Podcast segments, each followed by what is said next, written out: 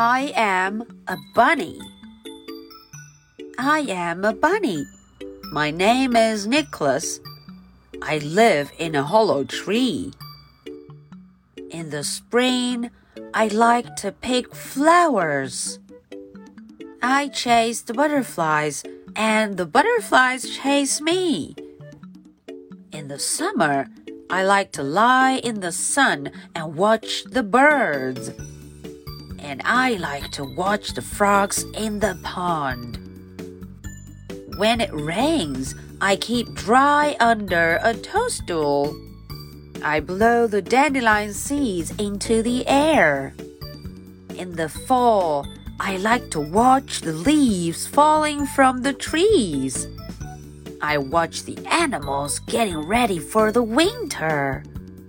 And when winter comes, I watch the snow falling from the sky.